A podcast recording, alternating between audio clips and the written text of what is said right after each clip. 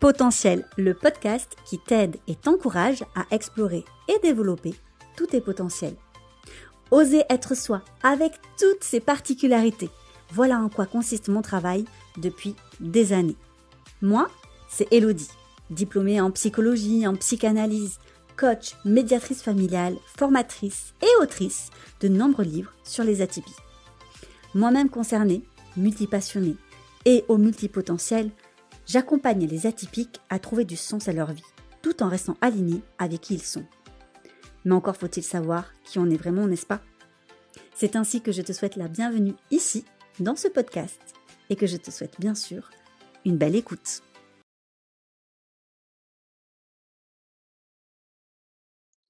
Bonjour à tous, bonjour à toutes. Je suis très contente de vous retrouver dans ce nouvel épisode de podcast et une nouvelle fois avec une invitée. C'est la deuxième fois que j'invite quelqu'un dans ce podcast, mais je trouvais que le thème, la thématique s'y prêtait bien. En effet, on va parler des relations, des relations toxiques, de la perversion narcissique, du stress, de l'angoisse, euh, du rapport aux autres, du rapport au monde et donc du rapport à soi. Ce sont des thématiques, si vous me suivez sur les réseaux sociaux, que j'ai souvent développées, mais j'avais très envie que ce soit une spécialiste du domaine qui vous en parle aujourd'hui. Et donc, je vous présente Caroline. Caroline est psychologue clinicienne en psychopathologie avec de nombreuses spécialités. Euh, elle est psychologue depuis 2011, donc elle a quand même pas mal d'années de pratique derrière elle.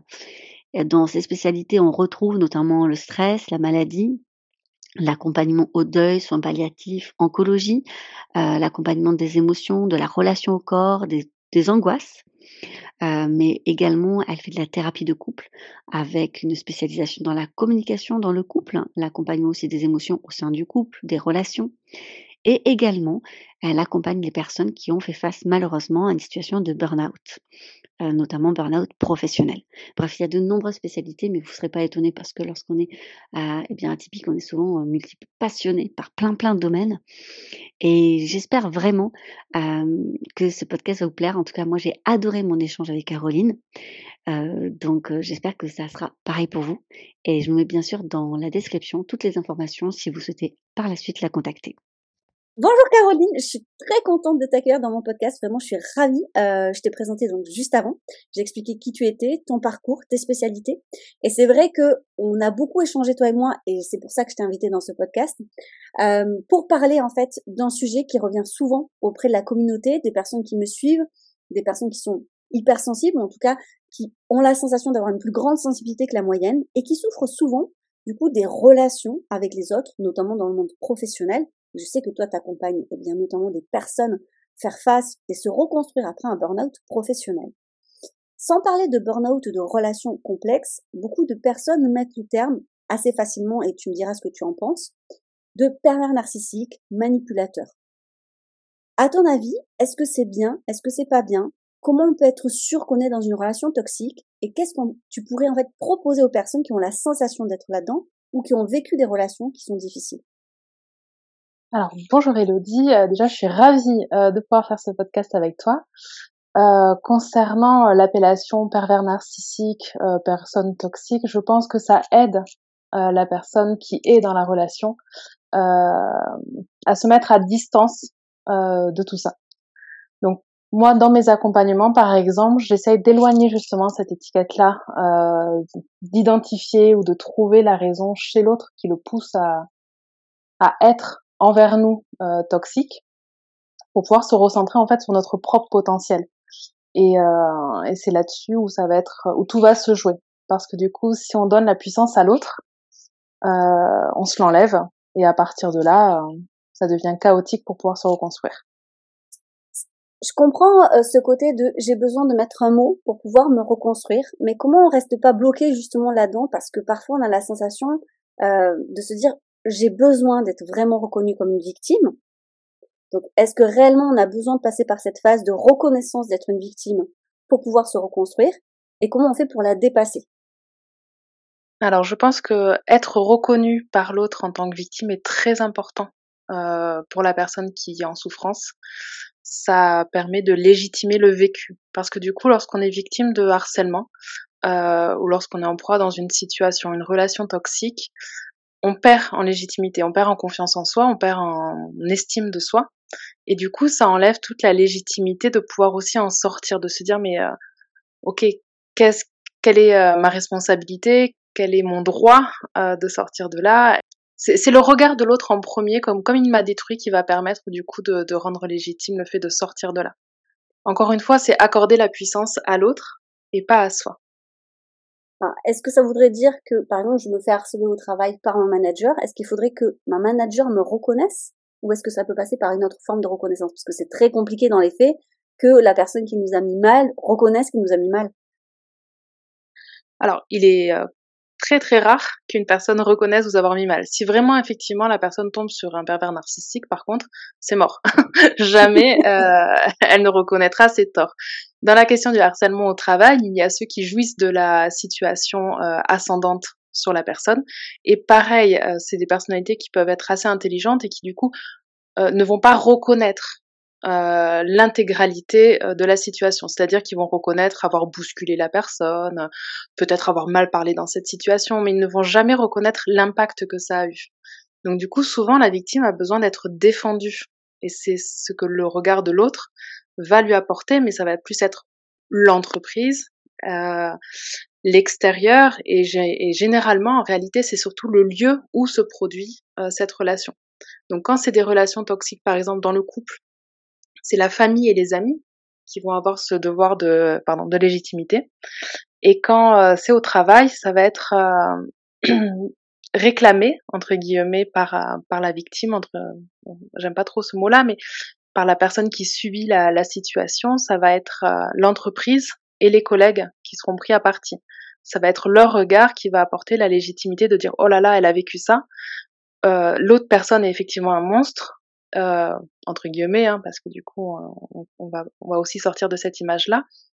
Euh, donc maintenant, tu peux te reconstruire. Mais sans le regard de l'autre, c'est hyper compliqué, effectivement. Si c'est pas possible, imaginons que ça soit pas du tout possible, est-ce que tu penses que le fait de passer par l'étape d'aller voir un thérapeute, d'avoir un psy, de parler, le fait que ça soit un professionnel qui est totalement en fait à l'extérieur de cette situation, nous reconnaisse en tant que victime, est-ce que déjà est-ce qu'il fait ça ou est-ce que c'est pas son rôle de le faire et est-ce que ça peut aider du coup à la personne de se reconstruire? Alors je pense que le rôle du, psy ou du thérapeute, en tout cas de la personne qui va être choisie pour accompagner à dépasser tout ça, euh, oui, il y a une part de, reconnaissance, c'est-à-dire de rendre légitime déjà le vécu de la personne.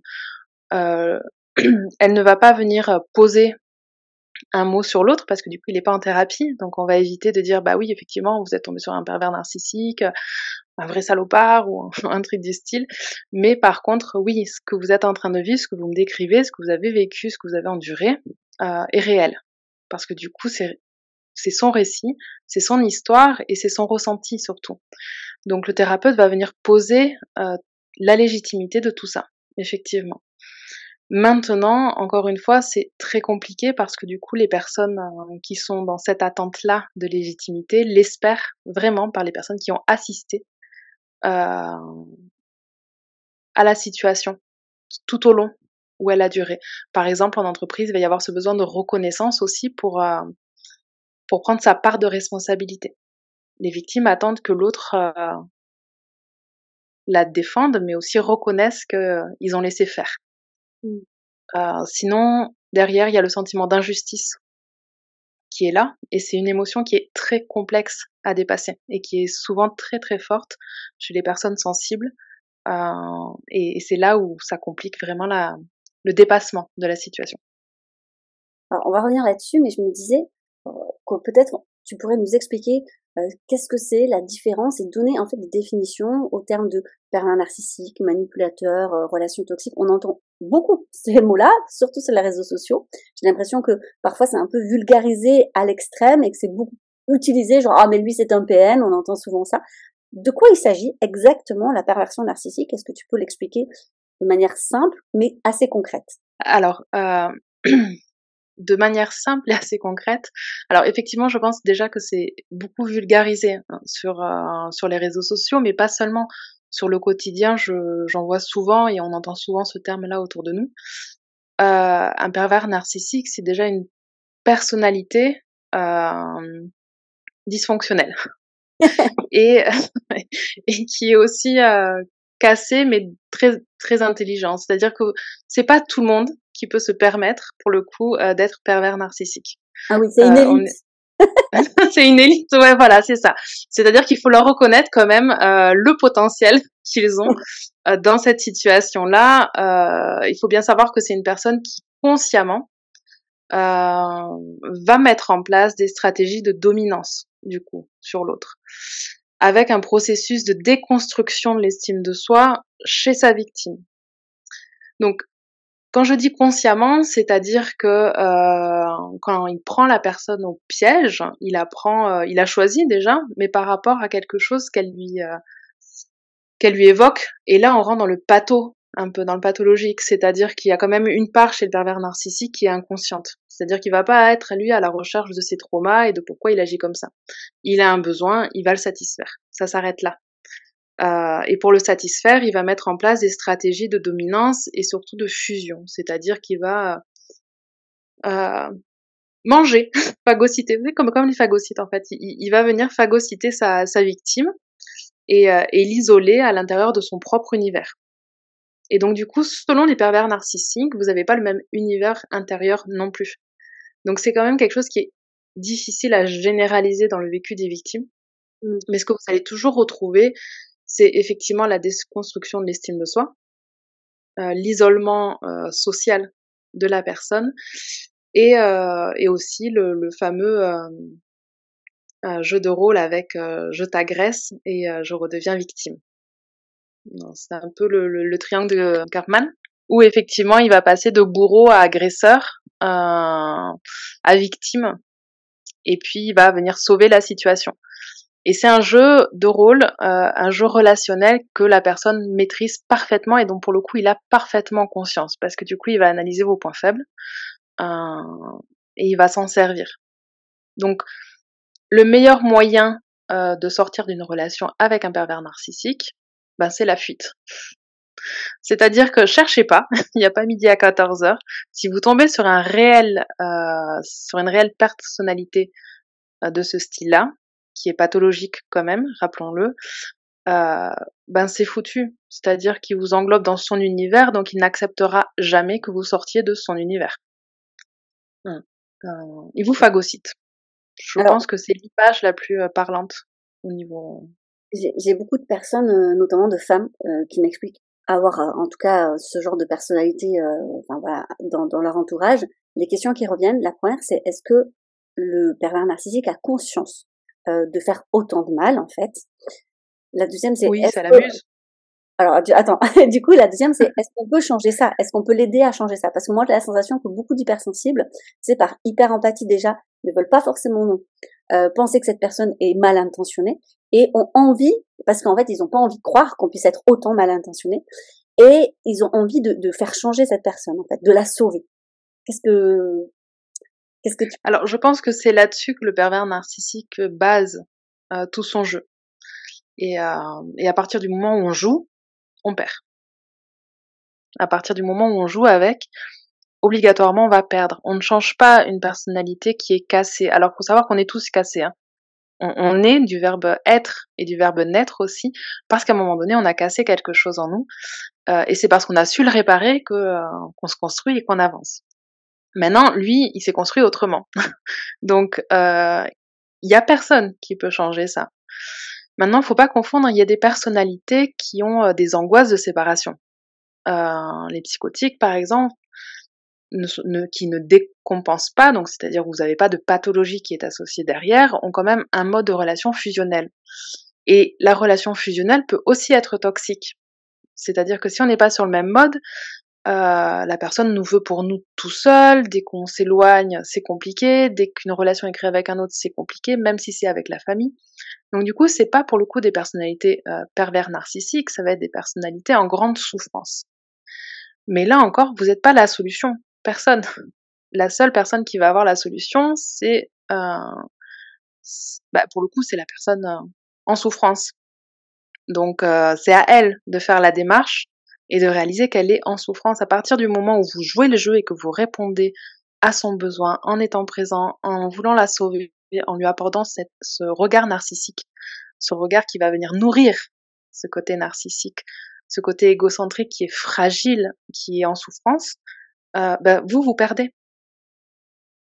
Vous ne pouvez pas sauver quelqu'un euh, qui joue avec l'amour que vous lui portez. Alors quand je dis jouer, euh, c'est pas jouer dans le sens euh, dans le sens pervers là pour le coup, c'est jouer dans le sens euh, inconscient, c'est-à-dire que c'est un peu comme du chantage affectif. Une personnalité, rien à voir, mais pour prendre un exemple qui va correspondre, un anorexie mentale, dans l'anorexie mentale, le processus de chantage émotionnel est le même. Quand je vais jusqu'à me priver de nourriture, ou les chantages au suicide aussi, ça va être de la même gamme. Euh, donc là, c'est parce qu'il y a un amour, un attachement et qu'on le sait, euh, qu'on est un peu pris au piège dans cette relation. Donc tant que je, tant que l'autre ne répondra pas à mon besoin, je vais pouvoir euh, faire vibrer cette corde chez lui pour qu'il ait le sentiment de me sauver. Et à ce moment-là, le cercle recommence. Et là, c'est foutu. Donc quand vous êtes en relation avec quelqu'un euh, qui dysfonctionne, peu importe si c'est pathologique ou pas pathologique, c'est pas à vous de sortir de là. C'est la base comment on se sort de là? Tu parlais de fuite. Euh, dans le cas où, par exemple, bah, on a été marié, qu'on a des enfants avec cette personne, euh, tu vois, c'est, je trouve que c'est un lien hyper compliqué. Euh, dans ces situations-là, qu'on on peut pas fuir parce qu'on a quand même un, lien avec cet enfant.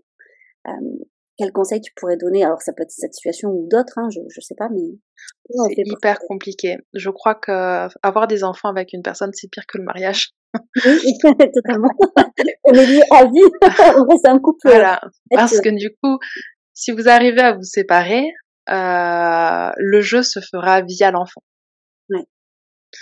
Et, euh, et ça va être en répétition jusqu'à ce que l'enfant ait l'âge, la capacité et la conscience de dire stop. Et ça, c'est méga compliqué parce que du coup, c'est un marathon c'est un marathon où il va falloir vraiment travailler sur, sur soi, sur le soi, sur la construction et la solidité du soi, d'une autre, euh, et la distanciation à l'autre, sachant que bah, c'est un peu comme marcher sur des œufs, quoi. Mmh, mmh. Euh, donc là, c'est des situations qui sont hyper complexes parce qu'à partir du moment où vous sortez de la relation, bah, c'est vous qui devenez bourreau et agresseur. Donc du coup, la situation peut vite tourner à votre désavantage je, je, pense savoir où tu veux en venir, mais pour être que ça soit sûr pour tout le monde, en fait, on devient bourreau parce que si on sort de la relation, euh, la personne, en fait, se fait passer pour la victime auprès de l'enfant et nous donne le Exactement, oui. Euh, Alors, pas que auprès de l'enfant, parce que là, du coup, ce qu'il va y avoir, c'est le jeu relationnel. Mmh c'est le jeu relationnel avec les amis, avec la famille, avec toutes les infos auxquelles vous n'aurez pas accès. Si je perds le contrôle sur vous, euh, je vais passer par tout ce qui vous touche, tout ce à quoi vous tenez pour venir euh, déconstruire l'image que vous avez. Donc c'est un peu un jeu sans fin quand il y a des enfants au milieu. Alors quelle solution on a? En fait, comme tu le disais, on peut pas en fait faire changer l'autre, on peut pas faire changer la personne. Alors de ce que je comprends, et dis-moi si je euh, je synthétise bien, mais c'est compliqué de dire si la personne est PN ou pas, mais finalement on va se concentrer non pas finalement sur cette étiquette, mais sur le fait que la relation ne nous convient pas, ou on se sent en tout cas malmené, maltraité, et on peut pas la faire évoluer, on va travailler sur soi du coup. On peut quitter cette relation, soit on la fuit, soit on la quitte, mais comment on se reconstruit du coup à la suite après ça? Alors, je pense que c'est en, reprenant euh, confiance déjà, parce que du coup, si vous avez une relation de ce type-là, peu importe l'étiquette, si euh, elle est pathologique ou juste dysfonctionnelle, le plus important, quoi qu'il arrive, c'est de regagner en puissance. Donc vraiment, c'est d'arrêter de jouer, d'arrêter de répondre, d'arrêter euh, ce processus qui va y avoir, et, vous allez le sentir, ça va, ça va parler de, culpabiliser l'autre va renvoyer un sentiment de, de, culpabilité et de peur aussi, de crainte euh, par rapport à, à vos mouvements, aux prises de décision que vous pouvez avoir et aux répercussions qu'elles pourraient avoir. Donc, il y a un peu ce jeu de non-dit. Donc, l'idée, c'est d'arrêter, d'arrêter de jouer. C'est hyper compliqué, hein, ce que je dis. Enfin, ça paraît simple comme ça, mais en pratique, c'est compliqué. Euh, mais c'est vraiment l'idée. C'est-à-dire que peu importe la relation, qu'elle soit au travail, qu'elle soit personnelle, c'est le stop qui va compter. À partir du moment où vous, vous n'êtes pas bien dans une situation, prenez-en conscience et arrêtez de jouer dans la relation, arrêtez de jouer dans cette situation-là. sortez et vous regagnerez de la puissance. C'est en sortant qu'on regagne de la puissance et donc du coup, si je ne joue pas au jeu, euh, bah, la personne elle est ni bourreau ni victime. J'arrête de jouer en fait. Donc du coup, au bout d'un moment donné, bah, il joue pas. Alors certains vont, gagner en euh, en énervement, en colère, en frustration. Euh, surtout le vrai pervers narcissique. Euh, c'est pour ça que je vous dis dans ces cas-là, cherchez pas en fait, partez. Du coup, euh, vous resterez toujours dans son univers. Si vous êtes vraiment sur une personnalité euh, dysfonctionnelle, euh, pardon, pathologique, vous resterez dans son univers quoi qu'il arrive. L'idée c'est que vous vous en sortiez et vous vous en sortiez. Pour ça, il faut reconstruire quelque chose de solide autour où il a le moins d'impact possible il y aura toujours un écho hein, quand vous tombez sur ce genre de relation. Il y aura toujours un moment donné la personne qui va vouloir revenir, retoquer, repasser. Euh, peu importe l'ouverture, hein, ils, vont les sentir, ils vont les voir, ils vont essayer de s'y faufiler, que ce soit par un ami, par, une, par le boulot, par un tierce, etc. Euh, c'est là où c'est très compliqué. Et la meilleure défense reste le, le stop, le stop, je joue pas. Alors, je vais essayer de, synthétiser pour euh, que les gens puissent avancer petit à petit, hein, parce que tu me dis beaucoup de choses hyper intéressantes. Euh, de ce que je retiens pour le moment, c'est effectivement qu'il y a euh, quatre en fait petits tips que tu nous as partagés. Déjà, c'est la reconnaissance d'être une victime. Il faut chercher la reconnaissance à travers les yeux des autres, que ça soit dans l'environnement ou peut-être auprès d'un thérapeute. En tout cas, c'est hyper important en fait qu'on légitime pour pas en fait que le sentiment d'injustice ben, continue à s'alimenter. Le deuxième, c'est euh, de ne pas jouer au jeu, euh, en fait, de mettre un stop, du coup, de ne plus rentrer dans ce jeu, ce qui est très difficile parce qu'il faut, avoir conscience d'être dans le jeu et souvent, bah, ces personnes-là, comme tu nous as dit, nous amènent finalement dans leur monde à eux et dans ce monde justement où on perd tout le temps dans leur jeu. Euh, puis le troisième, c'est regagner en puissance et en confiance du coup de, de qui on est. Et pour ça, il faut recréer un environnement qui est assez safe, assez solide, ou la personne, en tout cas, qui nous est toxique, a le moins d'impact possible. Est-ce que j'ai bien résumé? Impeccable. et du coup, la question qui me vient, c'est, OK, imaginons qu'on ait réussi à faire toutes ces étapes, ce qui n'est déjà pas évident. Je crois qu'après, il y a une sorte de stress chez les personnes et de crainte euh, de renouer une relation avec quelqu'un. Euh, que ça soit dans le monde personnel si jamais on a une relation amoureuse toxique ou dans le monde professionnel si on a eu effectivement un environnement malmenant, c'est de c'est cette crainte finalement de se dire et si ça recommence en fait? Et ce stress qui peut en fait générer même de l'angoisse et de l'anxiété sociale. Alors tu peux peut-être d'ailleurs nous expliquer la différence entre stress, angoisse, anxiété, ces choses-là souvent c'est un peu tout mélangé. Et euh, finalement comment comment on travaille là-dessus pour retrouver confiance en l'autre en fait en autrui? Euh, alors, ça fait beaucoup de questions. la différence stress, angoisse, peut-être une petite parenthèse sur ces termes-là. Ah, la différence entre stress, angoisse, anxiété. Alors, euh, la, la, couleur émotionnelle est la même. D'accord? On est vraiment dans la couleur de la peur. Maintenant, euh, l'angoisse, c'est le brouillard. Vous voyez, c'est un peu euh, comme avancer et vous identifiez pas vraiment de quoi vous avez peur. Il y a des doutes, il y a de l'appréhension, euh, mais vous voyez mal le chemin devant. Ok, la peur, elle est euh, plus identifiable. Vous arrivez à mettre un mot dessus, vous arrivez à savoir euh, qu'est-ce qu'est-ce qui peut être euh, déclencher la, cette émotion-là. L'anxiété, bah, c'est le sentiment, c'est un peu la durée de, de l'émotion d'angoisse en réalité.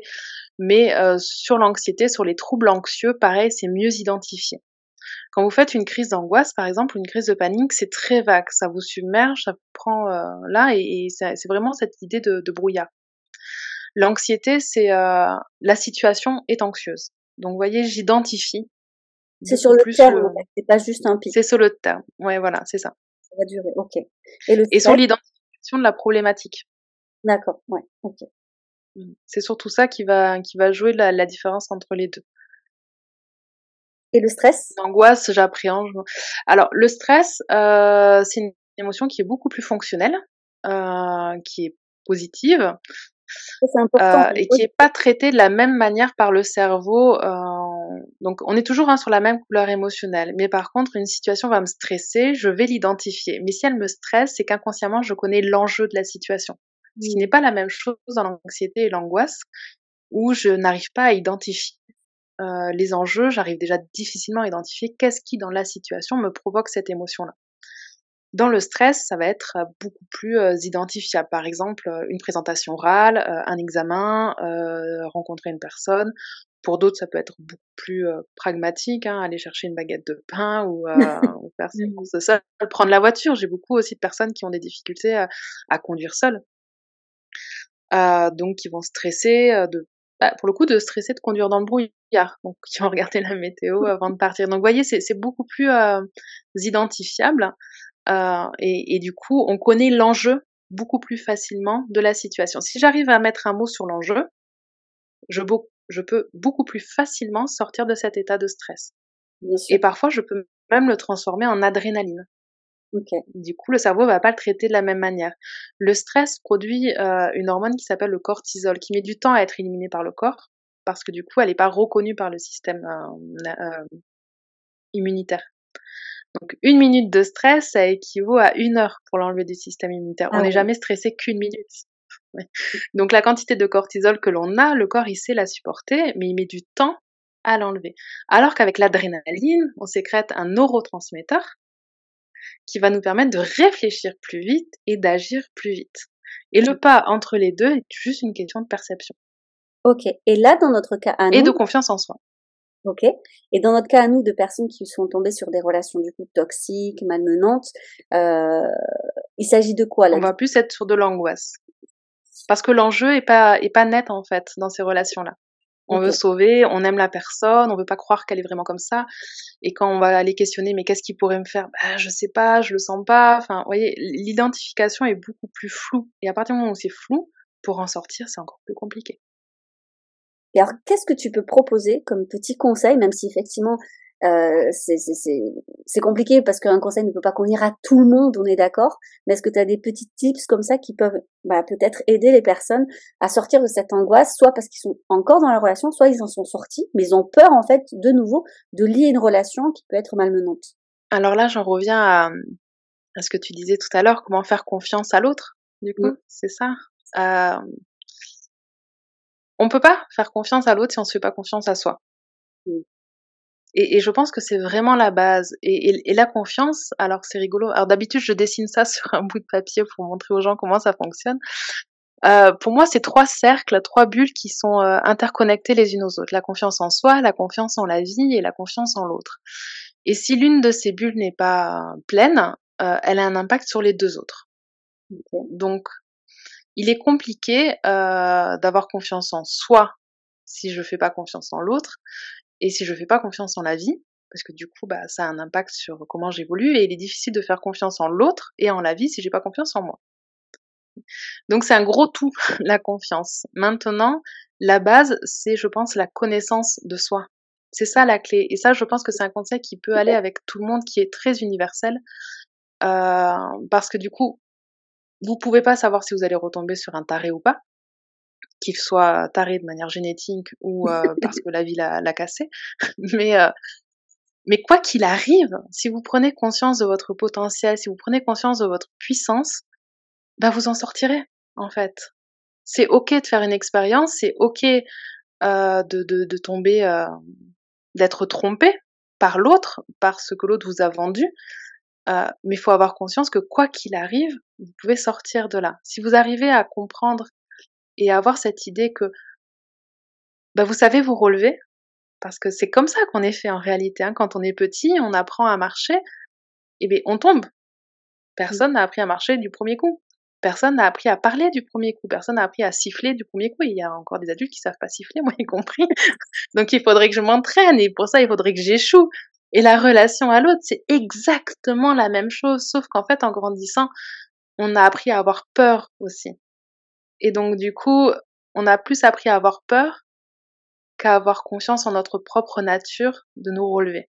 On a tous ce potentiel-là de nous relever euh, et de changer de direction si celle-ci nous convient pas. Mais on ne peut pas changer de direction si on ne se connaît pas.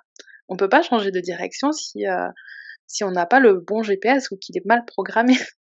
Mmh, mmh, et, mmh. euh, et ça, c'est un conseil universel que qui match avec tout le monde. Voilà. Alors, faire, faire sa propre connaissance. Tu m'offres une magnifique passerelle quand tu parles voilà de ces trois cercles confiance Avec plaisir. et confiance en la vie parce que là aussi beaucoup de questions euh, dans ma communauté mais comment avoir confiance en la vie quand on voit tout ce qui se passe dans le monde?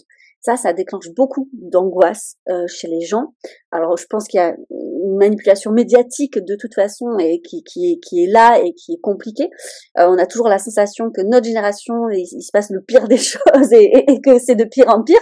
Donc, je pense que voilà, il y a ça. Mais il y a quand même ce sentiment parfois de forte angoisse d'éco-anxiété, on en parle aussi beaucoup, euh, d'angoisse aussi pour nos enfants lorsqu'on a des enfants, c'est-à-dire mais quel monde on laisse à nos enfants, ce genre de choses qui font que bah là confiance en soi, bon ok, confiance en l'autre, ok, mais alors confiance en la vie, on fait comment quand quand on est euh, là dedans Ah bah alors là il faut se connecter à soi en fait, il faut il faut arriver à, à, refaire le lien avec euh, avec nos valeurs et, et s'aligner. Et ça aussi c'est euh, c'est quelque chose d'assez universel et, et qu'on oublie et qu'on a qu'on a naturellement, je pense, quand on est et quand on est enfant, on le voit chez les enfants, et qui se perd euh, par les normes, par notre culture, par, par la société et par cette influence médiatique hein, euh, qui est non négligeable.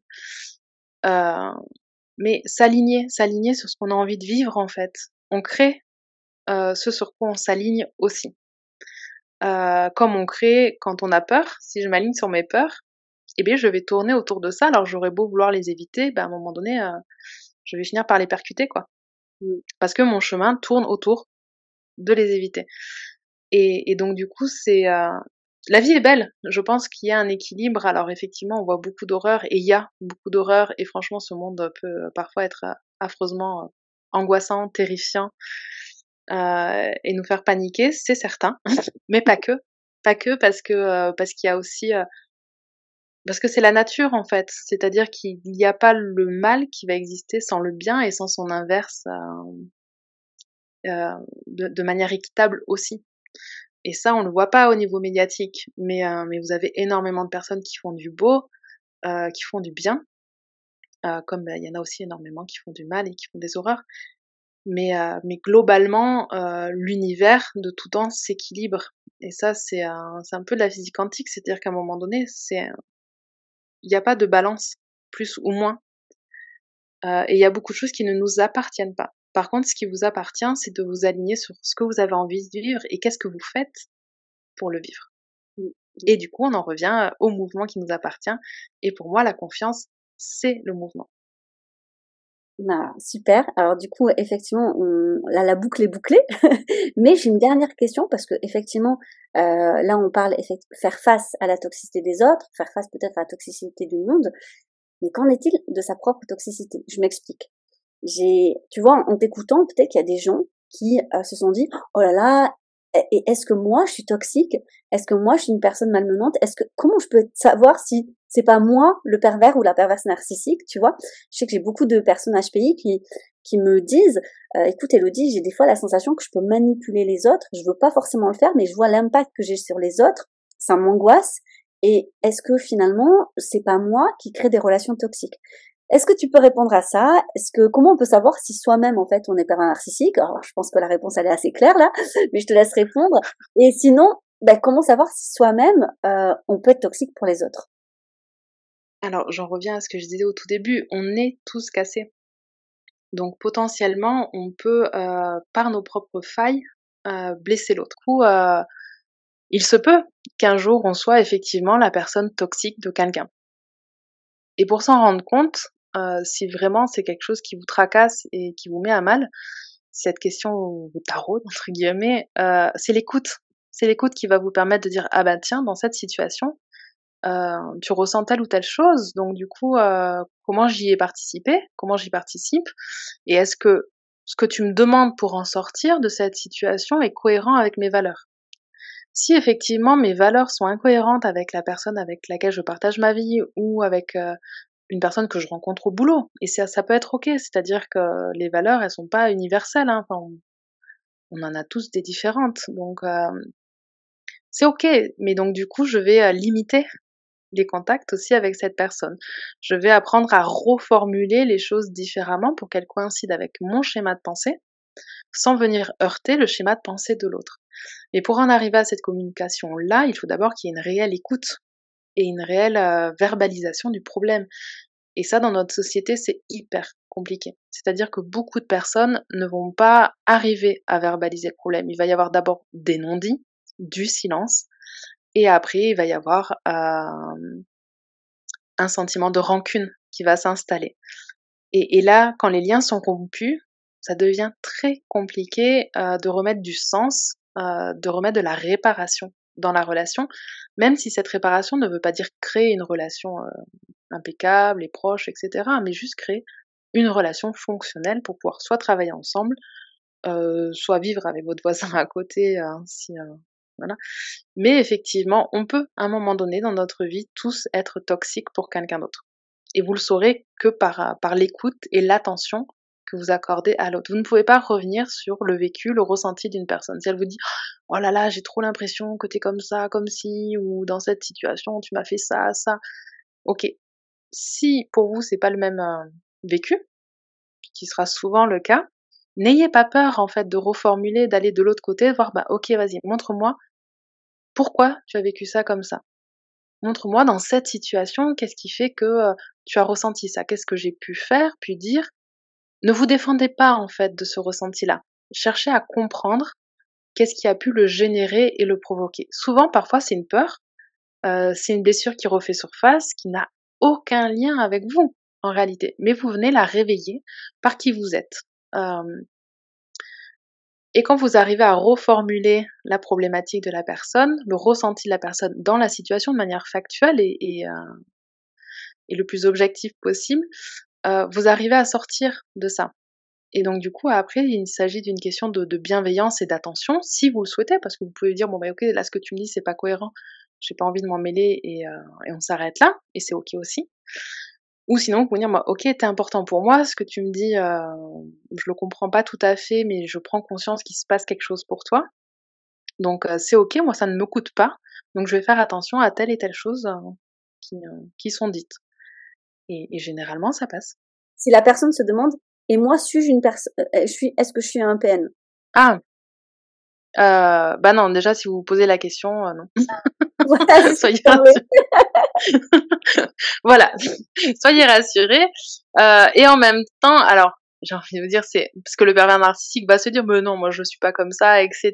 Mais euh, il n'aura pas l'honnêteté d'y répondre à cette question. Si vous souffrez de l'idée que vous puissiez être un pervers narcissique, euh, il se peut euh, que vous le soyez pas, clairement pas du coup, parce que vous vous remettez en question sur quelque chose. Et en moins, pour moi, ça fait quand même titre, parce que si vous posez la question, ça veut dire qu'il y a quelque chose qui est réveillé chez vous. Donc il y a quand même quelque chose à aller gratter, pas dans le sens du mode dysfonctionnalité, euh, pas dans le sens où vous seriez quelqu'un de mauvais, mais dans le sens où si vous pensez l'être, si vous culpabilisez à l'idée euh, de pouvoir avoir ce potentiel-là, euh, bah, c'est qu'il se joue quand même quelque chose chez vous qui est, euh, qui à découvrir. C'est intéressant parce que je sais qu'on m'a souvent posé cette question en disant j'ai peur d'être d'être quelqu'un de mauvais, d'être quelqu'un qui manipule les autres. On m'a souvent dit ça. Moi, c'est vrai que je vois derrière le potentiel, tu vois, du HPI parce que le HPI souvent a cette capacité d'analyse, de suranalyse, de comprendre l'autre, de voir des fois l'autre même au-delà de ce qu'il connaît de lui-même. Euh, et donc forcément, il y a cette attention, dire attention, si j'en fais pas trop, je me rends compte que je peux vite manipuler l'autre ou l'amener là où je voudrais, parce que euh, justement, euh, j'ai peut-être cette confiance que l'autre n'a pas. Euh, mais justement, moi j'ai tendance à répondre, et tu me diras si tu penses la même chose, mais j'ai tendance à répondre que justement, si la personne a conscience de ça, a réfléchi là-dessus, a envie de faire attention justement à ça, ça veut dire qu'elle est quand même euh, dans l'écoute de l'autre et avoir envie justement que la relation soit la plus saine possible et moins dans le, en tout cas dans le schéma de rapport de force qu'il y a souvent dans les relations. Est-ce que tu veux répondre à ça? Si vous avez la capacité à manipuler l'autre, on l'a tous, hein, techniquement. Alors effectivement, les HPI l'ont davantage parce que la vitesse d'analyse, la capacité d'analyse, de ressenti, d'empathie, etc. Est, beaucoup plus développée et acquise. Euh, donc du coup, euh, on peut bouger les pions, comme sur un échiquier beaucoup plus rapidement, avoir des coups d'avance en réalité. Euh, et c'est là où on se dit ah bah tiens je sais ce qui va jouer etc donc paf paf paf et puis du coup je me dis oh merde j'ai manipulé la situation. Bah oui clairement. Très bien. Euh, mais ce qui va changer la donne en réalité c'est ce que vous allez en faire de ce potentiel.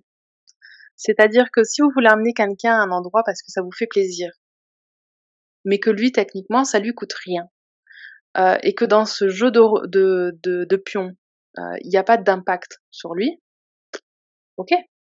Enfin, je vois pas.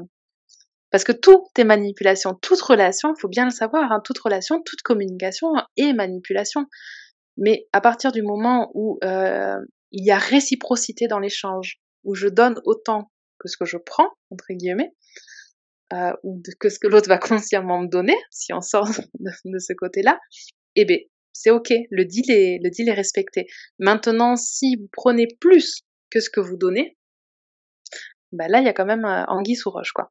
C'est-à-dire qu'il faudra être vigilant, euh, bah pas à, pas en abuser, quoi. à pas venir nourrir son propre côté narcissique et son besoin de confort à soi au détriment de l'autre parce que l'autre va être en capacité de donner. Et c'est quelque chose que vous retrouvez aussi souvent dans les relations avec les personnes sensibles et bienveillantes. Elles donnent, elles donnent, elles donnent, elles donnent. Euh, et l'autre, il prend, il prend, il prend par confort et, euh, et parfois il, il, en joue un peu parce qu'il sait très bien que bah, vous allez donner s'il place, s'il déplace ce pion, etc.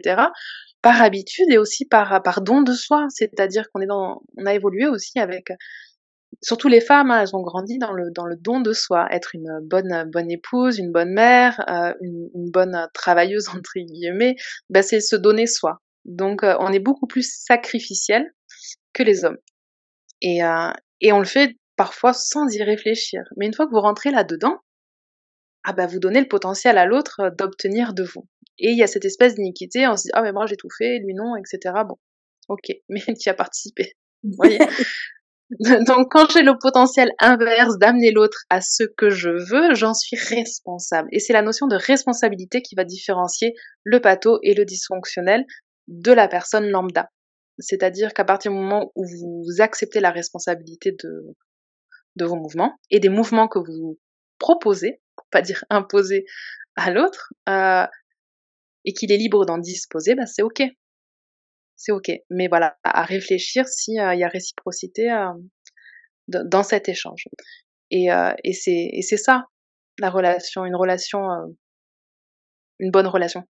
Je sais pas si j'ai répondu à la question. Non, totalement, totalement. Moi, j'aime beaucoup euh, cette idée de responsabilité, de prendre sa part de responsabilité, mais sans la culpabilité. Et je pense qu'on va finir là-dessus parce que le temps passe du podcast.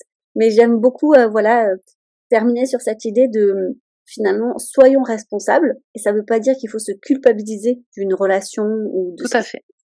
Euh, on a tendance à se culpabiliser, à s'auto-flageller et être bloqué après parce qu'en fait on a utilisé toute notre énergie dans dans ça là-dedans dans l'autoflagellation.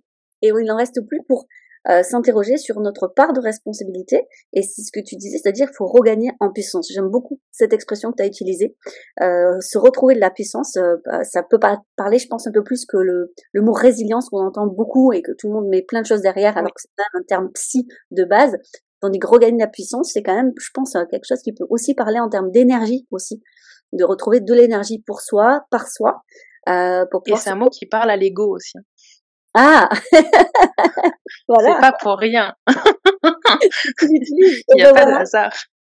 non, mais tu as raison. Parlons à notre ego, parce que c'est aussi lui qui nous permet en fait de rebondir. Exactement, tout à fait.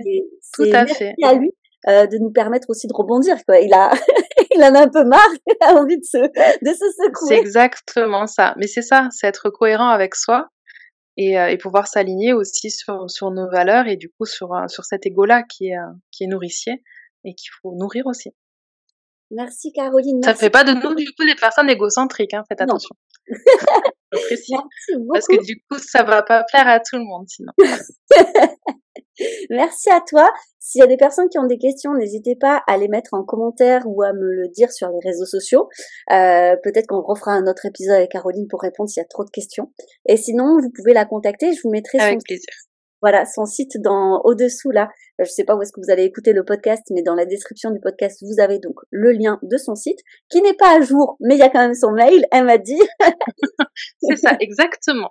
Elle a pas le temps, elle a, elle a beaucoup de travail et vous pouvez euh, bien sûr la, la contacter euh, si vous souhaitez une thérapie effectivement euh, avec Caroline en, en visio, c'est totalement possible puisque sinon tu n'as pas beaucoup de temps parce que tu es très très prise et tu as un emploi du temps assez dingue. Donc je te remercie encore plus de, de nous avoir donné de ton temps aujourd'hui pour ce podcast. C'était avec grand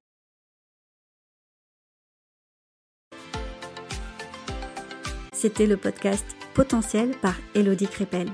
N'hésite pas à laisser une note, un avis et à le partager. Je te dis donc à lundi prochain pour un nouvel épisode. Belle journée